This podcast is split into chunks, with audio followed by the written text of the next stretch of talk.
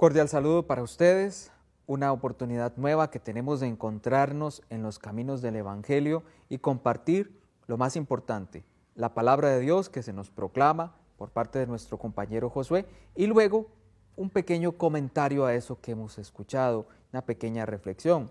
Hay ciertamente pues muchas posibilidades para estudiar la palabra de Dios y para acceder a comentarios de diversos especialistas y sacerdotes o laicos preparados que nos regalan un análisis de lo que los evangelios presentan. Más allá de eso, la intención de nosotros con este programa es hacerle compañía y al mismo tiempo aprovechamos para evangelizar con los evangelios que se proclaman por parte de Josué. Así que vamos a escuchar este evangelio del tiempo de Cuaresma tan bonito, tomado no de Lucas como los otros, sino que lo vamos a tomar, o lo toma la liturgia del Evangelio según San Juan. Adelante, Josué. Del Santo Evangelio según San Juan. En aquel tiempo Jesús se retiró al monte de los olivos y al amanecer se presentó de nuevo en el templo, donde la multitud se le acercaba, y él sentado entre ellos les enseñaba. Entonces los escribas y fariseos le llevaron a una mujer sorprendida en adulterio y poniéndola frente a él le dijeron, Maestro, esta mujer ha sido sorprendida en fragrante adulterio. Moisés nos manda en la ley apedrear a estas mujeres. ¿Tú qué dices? Le preguntaban esto para ponerle una trampa y poder acusarlo. Pero Jesús se agachó y se puso a escribir en el suelo con el dedo. Como insistían en su pregunta, se incorporó y les dijo, Aquel de ustedes que no tenga pecado, que le tire la primera piedra. Se volvió a agachar y siguió escribiendo en el suelo. Al oír aquellas palabras, los acusadores comenzaron a escabullirse uno tras otro, empezando por los más viejos, hasta que dejaron solo a Jesús y a la mujer que estaba de pie junto a él. Entonces Jesús se enderezó y le preguntó, Mujer, ¿dónde están los que te acusaban? ¿Nadie te ha condenado? Ella le contestó, Nadie, Señor. Y Jesús le dijo, Tampoco yo te condeno. Vete y ya no vuelvas a pecar. Palabra del Señor. Gloria a ti, Señor Jesús. Mencionamos que los evangelios anteriores eran tomados del evangelista San Lucas y también mencionábamos veces anteriores que Lucas es el evangelista de la misericordia, porque nos presenta las parábolas de la misericordia, un Jesús bueno, amoroso, que perdona. Qué interesante. Hoy este evangelio está tomado del evangelio según San Juan, pero al escucharlo perfectamente podríamos decir, calza con lo que Lucas nos presenta.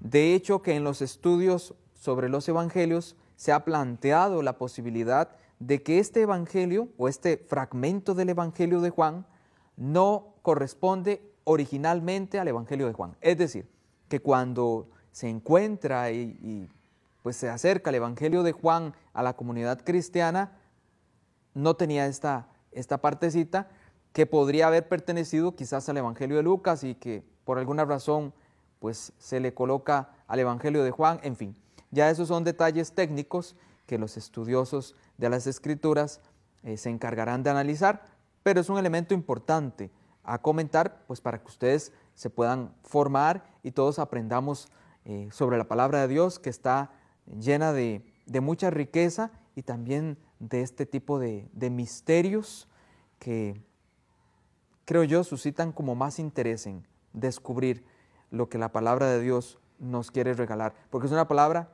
que está en constante actividad, viva, una palabra llena de vida. Bueno, insisto, Cierro ahí el paréntesis.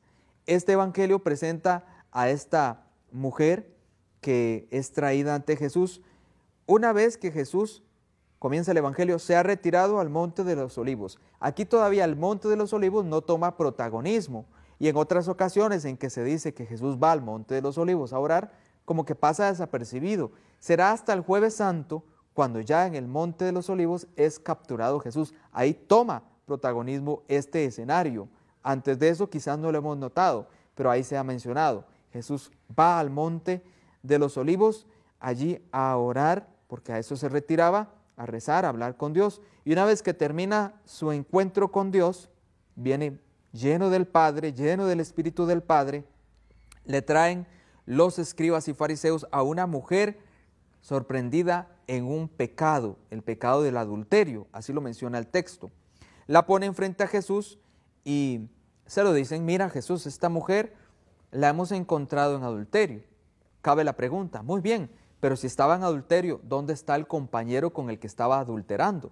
No puede estar en adulterio sola. ¿Dónde está? Qué curioso, no está. ¿Por qué no lo han traído? ¿Por qué solo la traen a ella? Bueno, la presentan. La ley nos dice que una mujer que ha cometido un pecado tan grave debe pagar por ese pecado. Bueno, eso dice la ley de Moisés. ¿Qué debemos hacer? ¿Qué dices tú?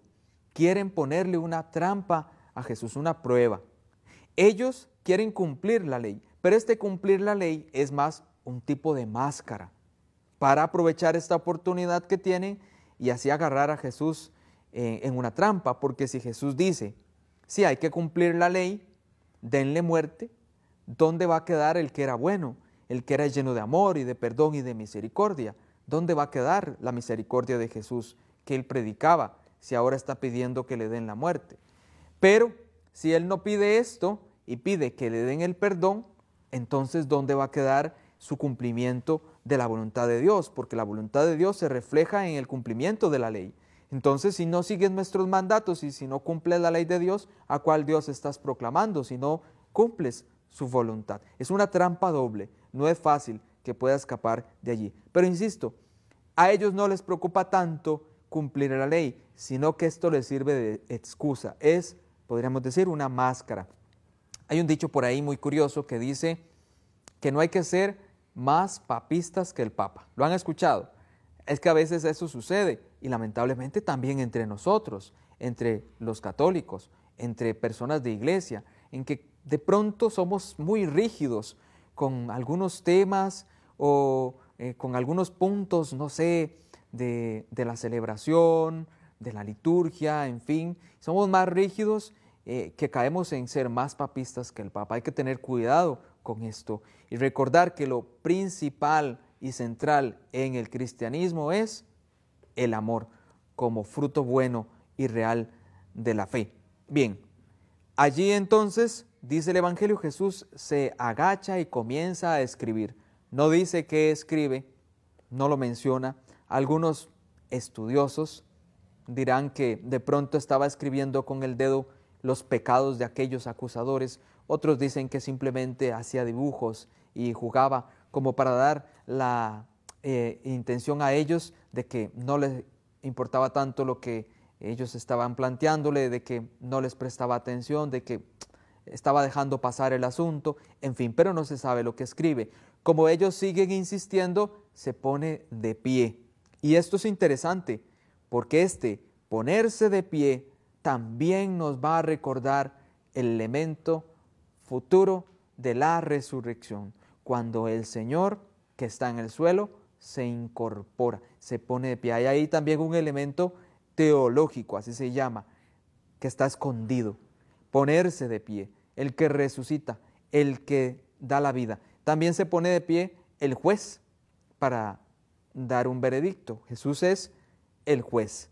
Y dice, ok, está bien, que tire la primera piedra el que esté libre de pecado hay un juicio, tenemos a una acusada, esta mujer, tenemos un delito, el pecado de adulterio, yo soy el juez, hay que dar un veredicto, pero ¿dónde están los testigos? Porque en todo juicio debe haber testigos. Y según la tradición que ellos tenían, tenía que haber por lo menos dos testigos. Aquí está faltando los testigos. ¿Cuáles son los testigos? Que tire la primera piedra quien esté libre de pecado. Ocupamos dos testigos para poder condenar a la mujer. Tenemos todos los elementos, pero no tenemos los testigos. Y dice el texto que estos acusadores comenzaron a retirarse, se sintieron derrotados, comenzaron a irse empezando por los más viejos. Claro, el elemento de que la fragilidad y el tema del pecado se hace presente en todos nosotros.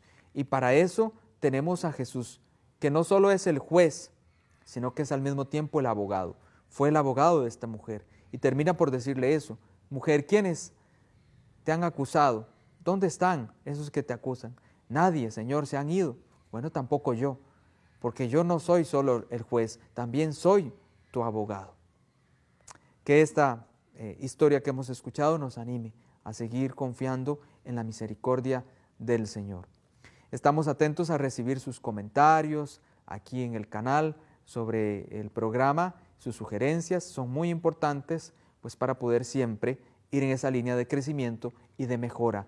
Y pues ante todo, insisto, nuestra idea es poder acompañarles un rato con la palabra de Dios. Que estén muy bien.